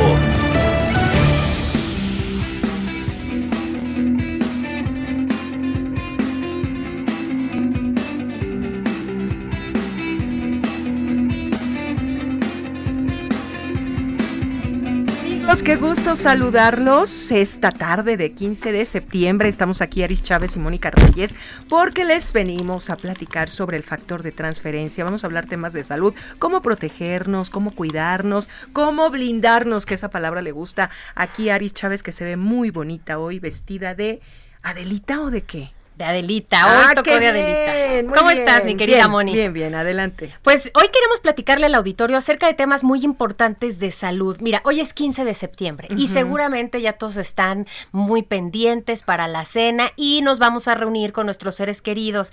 No lo podemos evitar, hay que ser honestos. Pero aquí lo importante sería protegernos, como tú siempre me gusta esa palabra que utilizas porque la describe muy bien. Blindarnos, elevar nuestras defensas, es lo único que nos va a proteger además de la sana distancia, todo lo que podamos consumir para elevar nuestras defensas funciona muy bien. Afortunadamente existen tratamientos que nos puedan ayudar con este tema. El Instituto Politécnico Nacional desarrolló un tratamiento encargado de transferir inmunidad al cuerpo. El tratamiento se llama factor de transferencia. ¿Qué tiene de especial este tratamiento? Va a elevar tus defensas de una manera rápida, que es lo que estamos buscando. Ay, claro. Un tratamiento que pueda tomar toda la familia, que sea seguro, que no se contraponga y que sea efectivo. Este tratamiento, una dosis diaria, va a elevar nuestro sistema inmunológico hasta en un 470%. Administrado de manera preventiva sería lo ideal, pero en enfermedades crónico-degenerativas hemos visto en el instituto resultados verdaderamente maravillosos porque lo combinan con sus tratamientos y entonces ven una mejoría mucho más rápido. Estoy hablando que tenemos pacientes con cáncer, con diabetes, con lupus, con VIH, artritis reumatoide. Son este tipo de condiciones que destruyen nuestras defensas y con el factor de transferencia las logramos recuperar. Usted va a ver que desde la primera semana se va a sentir con mucho más energía, con mucho más vitalidad y esto es porque está trabajando el factor de transferencia. Es una dosis todas las mañanas es de manera sublingual, no tiene efectos secundarios, tenemos pacientes bebés casi recién nacidos, personas de la tercera edad y lo mejor, en esta época de pandemia es imprescindible que tomemos el factor de transferencia, que levemos nuestras defensas y así evitemos contagios. Y más que ya viene la influenza, vamos a entrar a octubre, viene invierno, hay que estar más preparados. Aris, dime una cosa, ¿qué promoción nos traes hoy? Porque es 15 de septiembre, porque todos estamos esperando llamar ya para pedirlo. Tienen que llamar, anoten el número telefónico 55 56 49 44 44. Y tenemos una promoción muy especial. Es un paquete de seis dosis de factor de transferencia en el que únicamente van a pagar 1,800 pesos. Pero atención, porque si marca en este momento, ahí les va de nuevo el número, sí. 55 56 49 44 44, se los vamos a dar al triple, mi querida ¡Qué Moni. padre! Es decir, solamente van a pagar seis dosis y van a recibir en total 18. Es un tratamiento perfecto para dos personas de la familia, para que todos estemos con las defensas altas y además de regalo, para que no gaste, nosotras se lo regalamos. Es una careta de máxima protección, es transparente, tiene incluidos unos lentes. Estos lentes hacen que no se empañe, que sea mucho más fácil Que de te usar. a tu cara. Exactamente. También les vamos a incluir un cubrebocas N95. Este tiene un grado hospitalario, nos protege muy bien y además el gel antibacterial con 70% de alcohol que es elaborado por nosotros y además es aprobado por la FDA. Si usted llama en este momento, se los vamos a regalar.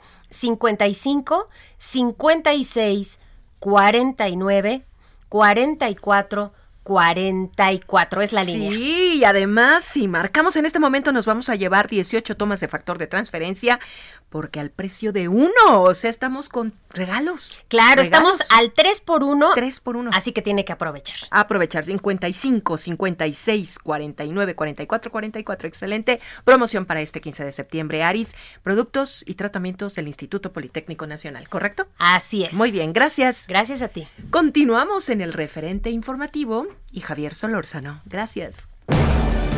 Solórzano, el referente informativo.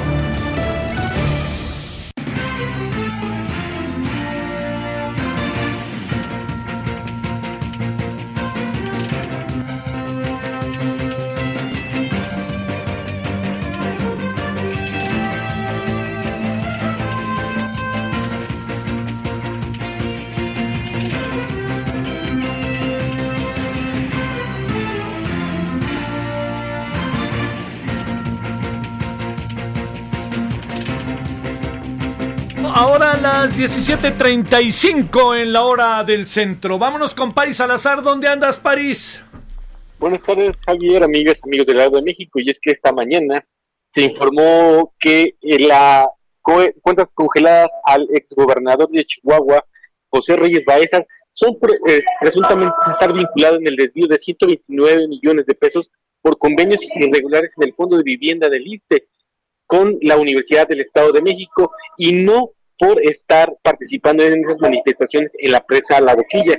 Y es que de acuerdo estos eh, con la Unidad de Inteligencia Financiera, esos contratos estarían utilizados en este esquema conocido como la, eh, la- con empresas fantasmas, con la estafa maestra. Y es que esos contratos fueron para implementar supuestas mejoras en los procesos de atención del FOBISTE cuando Reyes Baeza fue eh, director general del ISTE, que fue desde el año 2015 a, hasta junio, hasta enero del 2018, cuando buscó la candidatura para un, para el Senado de la República por Chihuahua. Y es que la Unidad de Inteligencia de- Financiera detectó movimientos bancarios inusuales en Reyes Baeza cuando fue director del ISTE. Y esos que forman parte de esta estafa maestra. La Unidad de Inteligencia Financiera depende de la Secretaría de, Educación, de de y Crédito Público y bueno, eh, detectó estas irregularidades. Esta mañana, en entrevista con el Heraldo Radio, esta, la secretaria de Gobernación, Olga Sánchez Cordero, dijo que no se le perseguía a Reyes Baeza ni se con- congelaban las cuentas por estar vinculados en estas eh, mani- manifestaciones y movilizaciones, ni por ejercer su libertad de expresión, sino por este estas actuaciones que tuvo cuando fue director general del ISTE. Y es así como, bueno, poco a poco la Secretaría de Hacienda y la Secretaría de Gobernación van aclarando por qué se dan estos este congelamiento de cuentas del ex gobernador de Chihuahua y ex director general del ISTE. Javier. Bueno, París, no se puede negar que hay dos cosas que llaman la atención. ¿Por qué activan el tema de la estafa maestra un día después de las manifestaciones?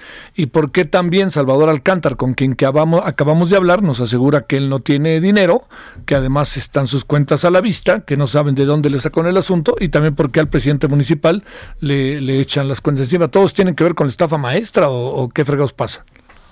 Así es, y es que como lo bien apuntas, es un momento inusual en el que se da a conocer, se revela que se están persiguiendo por este esquema de desviación, un momento, una semana después de estas manifestaciones, de estos bloqueos que se hicieron en la boquilla, es justamente cuando se dan este congelamiento de cuentas, no se hizo antes, que es lo que extraña a todas las personas que se haya hecho este congelamiento, este bloqueo de cuentas, justamente después de las manifestaciones y no antes, que parecería más una persecución política que una investigación en forma para saber y determinar este movimiento eh, presuntamente irregular de recursos públicos. Eh, muchas gracias, París. Buenas tardes. A ver, Diana Martínez, otra perspectiva de este mismo asunto. Adelante, ¿cómo estás, Diana?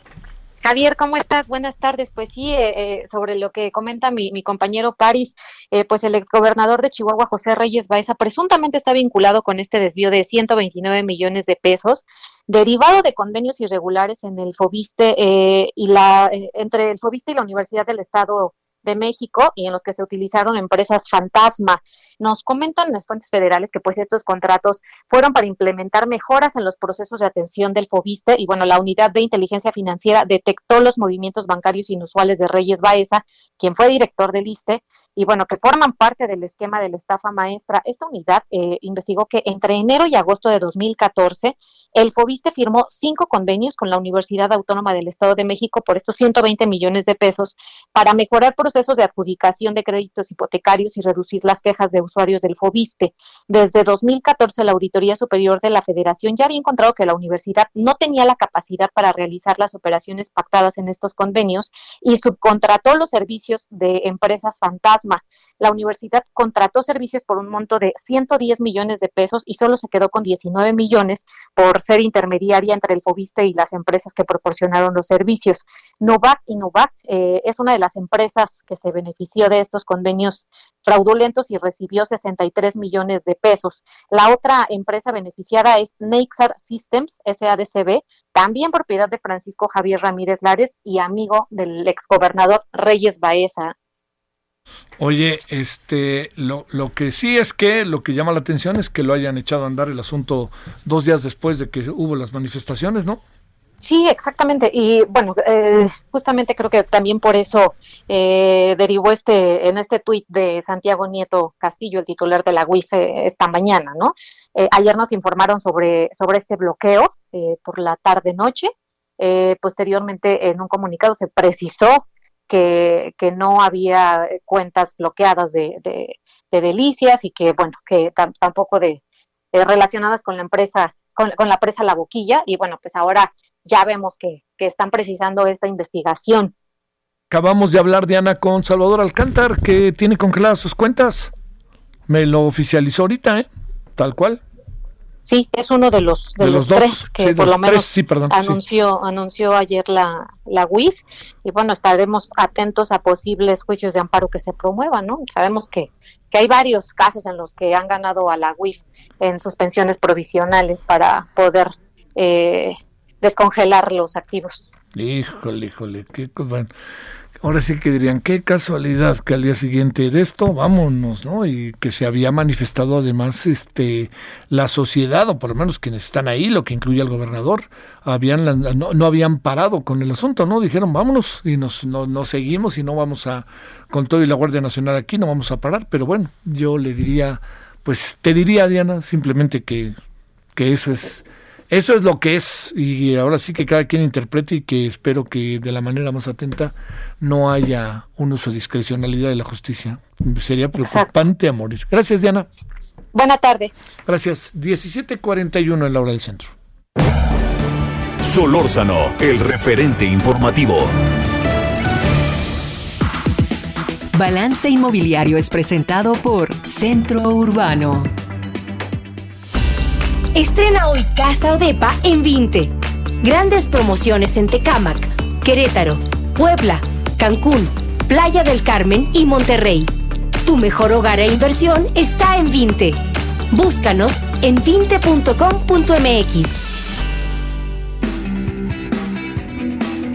17 con 42 en la hora del centro. Horacio Urbano, ¿cómo te va, querido Horacio? ¿Qué novedades tenemos este 15 de septiembre?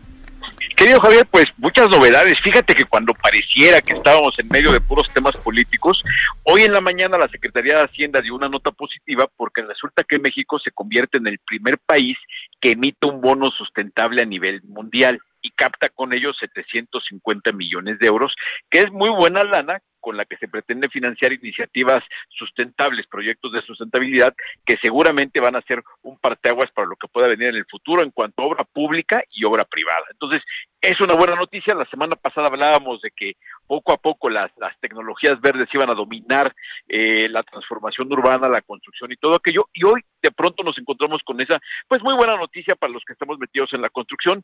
Fíjate que hace unos cuantos meses yo leía por ahí un artículo que decía que no falta mucho, será cuestión de unos tres, cuatro años, para cuando empecemos a hablar de materiales de toda la vida como el cemento y el acero, tan mal como hoy hablamos de la gasolina, por el, el efecto que tienen en cuanto eh, a, su huella de carbono que producen cuando, en su producción, en su, en su instalación y durante, durante el tiempo de vida de los materiales.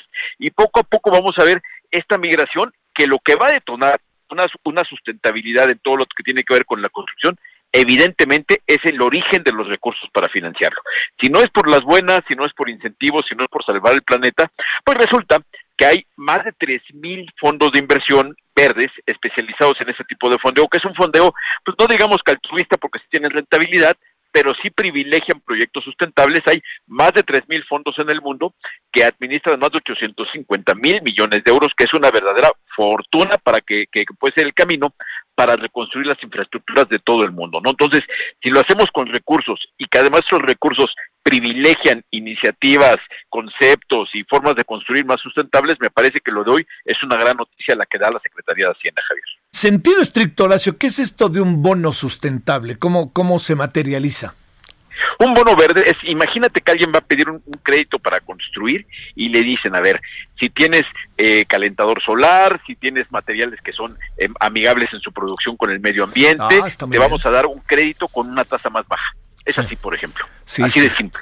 Entonces, significa que además, además, eso tiene un impacto doble, porque hoy ya hace muchos años que en México se maneja una hipoteca verde que tiene el Infonavit, que tiene ese efecto. Te voy a dar mejores condiciones para el crédito si usas ecotecnologías, pero además el dueño de la casa verá que esa tecnología que está sustentable, que está puesta en su casa, le va a permitir que, eh, que a lo largo de, su tiempo ya viviendo la vivienda, va a dar, se va a dar cuenta de que reduce su recibo de luz, reduce su consumo de agua, eh, reduce su consumo de gas por meter tecnologías más sustentables. Entonces, tiene un efecto doble. Eh, el impacto positivo durante el proceso de construcción de las obras y después el efecto durante las, el tiempo que las obras son ocupadas. Entonces, el sentido es ese, es financiamiento más barato, bajo mejores condiciones, con la única con, la única eh, requisito de que sea para proyectos que tengan que ver con la sustentabilidad. Y eso pues es bueno, eso va a ser va a ser una cosa buena. No no estoy seguro, por ejemplo, de que eso sirva para financiar eh, la refinería, por ejemplo, pero pero pero bueno. No, oye, no hay manera, porque pues allá bono sustentable que digamos no aparece en el papel, por lo menos, ¿eh, Horacio? No, no, no, yo, yo, evidentemente son llamados de atención de lo que viene, porque insisto, mucho de esto, si no lo vamos a hacer por las buenas, poco a poco los, los, dueños del dinero mundial nos van a orillar a tomar estas medidas, porque yo te garantizo que una, una, eh, una política energética como la que tenemos en México va muy alejada, va muy a contrasentido de lo que está haciendo bien la Secretaría de Hacienda, pues lo que está haciendo la Secretaría de Energía pues va mal, va en sentido contrario, no impulsar energías eh, en, base a carbón y a combustibles fósiles pues es una barbaridad. Entonces, el futuro está en la sustentabilidad y, y, y, tendremos que seguirlo porque si no nos quedaremos fuera de todos los grandes mercados de capitales que para poder detonar un futuro eh, en términos de desarrollo económico, de desarrollo social, de cualquier tipo de desarrollo que quieras decir, eh, tendrá que haber recursos y los recursos van a venir en muy buena medida a partir de que te tengas un propósito de construcción verde. No va a haber financiamiento en el futuro, ahorita hay de lo que quieras y más si lo maneja el mismo gobierno. En el futuro, los mismos grandes bancos mexicanos de desarrollo se van a fondear de estos fondos internacionales. Claro. Y, estos fondos no los van a fondear si los proyectos no tienen esas características de sustentabilidad. Sí, claro. Oye, a ver una última. Este, este asunto de un bono sustentable eh, puede incluir centros turísticos, hoteles y todo eso? ¿O es, sí, por supuesto. Eso, Es, interesante. Hay empresas que ya están haciendo eh, emisiones de eso para sus desarrollos inmobiliarios. Este, digamos, eh, estoy pensando, cuando uno ve los hoteles en países como Brasil, ¿no? En Río de Janeiro, que tienes que cruzar la calle y caminas y caminas y dices dónde está el mar, pues es que cuidan la arena y cuidan el medio ambiente, pero acá si no cuidamos todas estas partes, pues ahora sí que diríamos todo lo que se va a construir ahora tendría que ser como bajo otra perspectiva, ¿no? Ah, no, mira, te, pongo el ejemplo. Si hay proyectos habitacionales que generan su energía, su propia energía, y no solamente generan energía suficiente para que las casas se ocupen y las áreas comunes se ocupen, sino que tienen excedentes que podrían vender si no fuera por qué crees, porque la ley lo impide. ya, ya se podría generar en forma limpia energía y se pueden hacer muchísimas cosas. Imagínate sistemas para, para hacer mejor uso del agua de lluvia, eh, sistemas para hacer mejor tratamiento de las aguas de los desechos, eh, evidentemente para usar calentadores solares. Hay países donde ya tú llegas a Israel y si hablas que calientas el agua con calentador de gas, voltean a ver como si fueras cavernícola. Eso ya no es viable en un país, en un país eh, avanzado y en un país sobre todo con una con una conciencia de lo que es construir un escenario futuro para nuestros niños, ¿no? Sí, sí, sí, sí. No, bueno, este, pero ahí estamos haciendo refinerías. Ah, no, pues estamos haciendo refinerías y, y, haciendo contratos de carbón, eso, eso es la modernidad, ¿no? Ah, bueno, Horacio Urbano, tengas buen grito esta noche. Igual pásatela muy bien, come mucho pozolito o, lo que te encuentres por el camino. tacos, tacos, gracias Horacio. Ahí luego te platico de unos que me encontré el otro día, muy bueno. A ver, ya que estás encarrilado, cuéntalos. Ah, fíjate, fíjate que, que, que, en la colonia Condesa, que siempre llegan los carritos de los tamales y todo aquello, de pronto me encuentro un triciclo con taquitos de cabeza. Uh. On demand, ahí pasando al frente de tu casa. En estos tiempos de pandemia, de cuenta que es un oasis flotante. Eso me parece. Bueno, estaremos buscando, no nos digas la dirección de tu casa, pero buscaremos. Gracias, Horacio.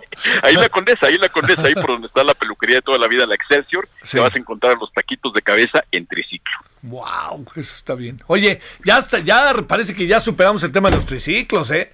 Hijo, pues después de lo que hizo el alcalde ahí de Miguel Hidalgo. Yo me acuerdo de toda la vida que hemos hablado que es una ciudad innovadora, de vanguardia y todo aquello, y salen con eso de rechazar fuentes de empleo tan fundamentales. Yo no sé qué va a pasar con el comercio ambulante, entiendo que hay que regularlo, pero entiendo que en estos momentos hay prioridades y que la gente sobrevivió, me parece que debiera ser una prioridad, ¿no? Sí, sí, sí, ahí sí no hay de otra, ¿no? Horacio, te mando un buena, buen día, como sobre todo buen día de grito demos de gritos. Un abrazo fuerte, Javier, y a todos los auditores. Gracias. Balance Inmobiliario fue presentado por Centro Urbano. Solórzano, el referente informativo.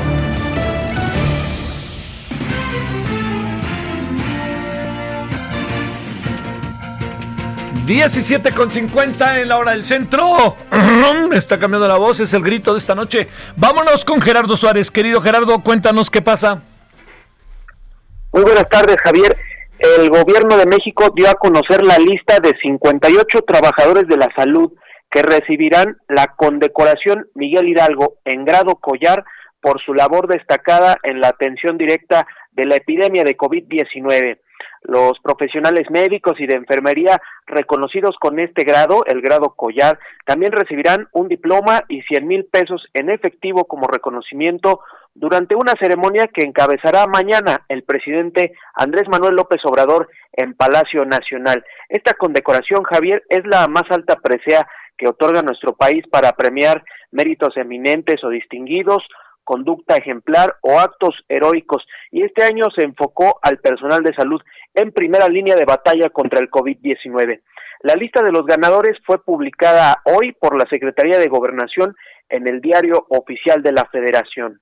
Para este reconocimiento, las autoridades lanzaron una convocatoria del 11 al 30 de agosto y el Instituto Mexicano del Seguro Social se encargó de coordinar esta convocatoria en la que fueron postulados más de 8.600 profesionales de la salud y a través de un jurado pues se determinó premiar a estas 58 personas. La lista completa, como bien te decía, aparece en el diario oficial. Algunos de los nombres son Israel Quiroz Guerra, Carla Daniela Ramos Sandoval, Héctor Gonzalo Casanova Pacheco, Brasilia del Rosario Valle Quevedo y Giovanna Ivonne Ruiz Cruz. Además de estas 58 condecoraciones principales, se entregarán otras 500 preseas en grado cruz, junto con un estímulo de 50 mil pesos. Y además, 7.150 grados banda y 25 mil pesos a camilleros, personal de seguridad, conductores de ambulancias y todos aquellos que han demostrado conductas ejemplares. Este es mi reporte, Javier.Ye, ¿en qué consiste la, el reconocimiento que, bueno, sin duda alguna es un gran reconocimiento por lo que han hecho por nosotros, pero ¿en qué consiste? La condecoración es una especie de eh, figura que eh, se coloca en el pecho del, de la persona Del galardonado, o reconocida, sí, sí. del galardonado, además de un diploma y el eh, estímulo económico. Son esos tres eh, elementos los que se entregan a las personas y bueno, pues es el, el reconocimiento más alto que otorga en materia de, de salud y sobre todo de eh, conducta heroica el gobierno mexicano. Muchas gracias, Gerardo. Buenas tardes, buen grito. Buenas tardes, igualmente, Javier. Bueno, eh, ya nos vamos a ver. Lo que vamos a hacer hoy en la noche, pues todo está muy metido, ¿no? En el grito. Por lo pronto, el Heraldo Televisión va a estar ahí. Nosotros vamos a tener enlaces. Vamos a tener el enlace directamente con Cayo y con Brenda, que van a estar ahí.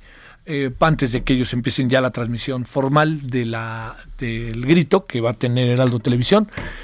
Vamos a estar con Edgar Galeana, que también está allá, para saber exactamente qué pasa. Bueno, esa es una de las partes que vamos a tener. La otra parte es, vamos a platicar del grito con Alejandro Rosas. Todas estas partes que tienen que ver dónde empieza el mito, dónde empieza la leyenda y dónde empiezan los hechos. Que además luego es difícil saber cuáles son los hechos porque van contados así de, pam, de generación en generación o los periódicos que son tan importantes para entender lo que pasa, cómo lo interpretaban, cómo lo ven y cómo lo vieron los periodistas, que seguramente lo vieron con un inevitable sesgo, diría yo. Y luego vamos a platicar de tema del congelamiento de cuentas bancarias en el caso de la presa La Boquilla. Hay tres personas que les han congelado las cuentas. Uno es el exgobernador Reyes Baeza, otro es el presidente municipal de Delicias y otro es el Sal- Salvador Alcántar con quien acabamos de platicar. Bueno, le esperamos al ratito, tenga buena tarde y ya, ya acompáñenos, aquí vamos a traer el grito. Dios. Hasta aquí, Solórzano, el referente informativo.